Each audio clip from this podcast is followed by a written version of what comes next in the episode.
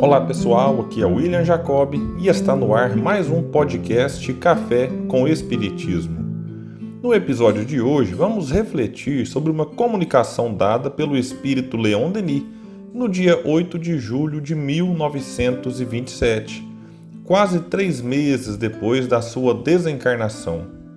A mensagem foi publicada na Revista Espírita de outubro de 1927 e colocada na biografia Leon Denis, o apóstolo do Espiritismo, Sua Vida, Sua Obra, publicada pela editora Celde. Minha prezada senhora René, a impressão que tivestes, pessoalmente, entre 8 horas e 9h15 na noite de 12 de abril, é naturalmente em decorrência do êxtase, do desdobramento, da alegria, do deslumbramento e da luminosa vertigem que eu mesmo senti trocando de mundo. Da vida terrestre, com seu movimento orgânico, à vida do espaço, com sua sensação radiosa, há forçosamente, na mudança das situações, um ponto morto que fica em suspensão, em maior ou menor tempo, conforme a evolução, estado da alma e a observação do indivíduo Após o momento em que pararam os órgãos que animavam meu pensamento humano, no minuto em que despertei para a luz do além, tive uma espécie de sonolência, de sono hipnótico.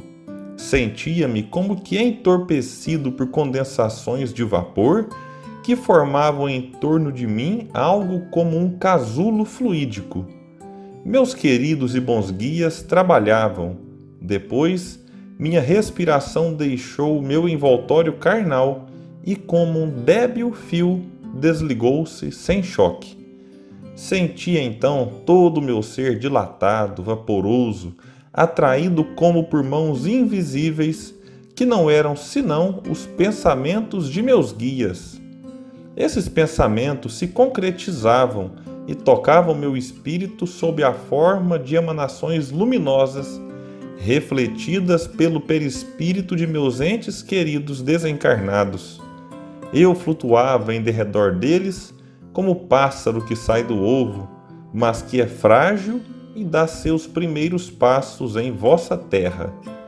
Havia deixado minha casa carnal e ensaiava as primeiras evoluções no mundo da luz, domínio maravilhoso criado por Deus.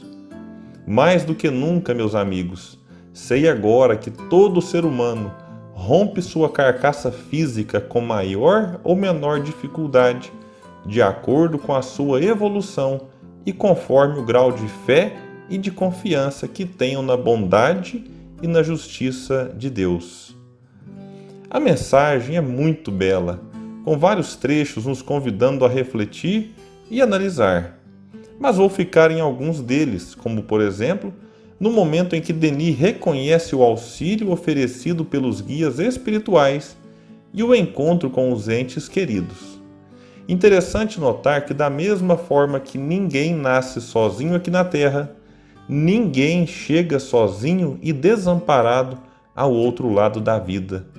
Espíritos amigos, protetores e familiares podem nos auxiliar durante a passagem e fazer uma espécie de recepção na volta da viagem, já que depois que estudamos o Espiritismo, entendemos que o nascimento é a viagem de ida e a morte a de volta.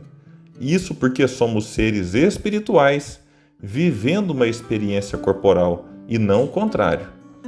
Outro ponto a destacar da mensagem é a metáfora muito feliz colocada por Denis, que se sentia um pássaro que saiu do ovo dando os primeiros passos.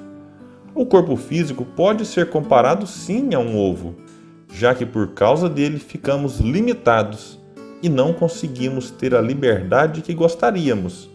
Mas vale destacar que, apesar das limitações, nele nos fortalecemos, crescemos para enfrentar novos desafios, fora da casca ou fora do corpo físico.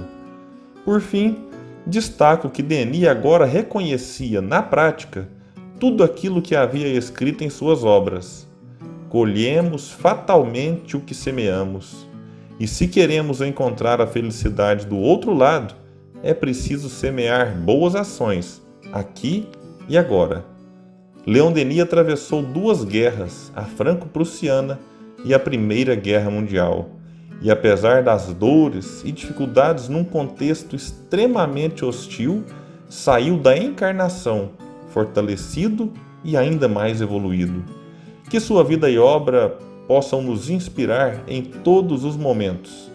Fiquem em paz e até o próximo episódio do Café com Espiritismo.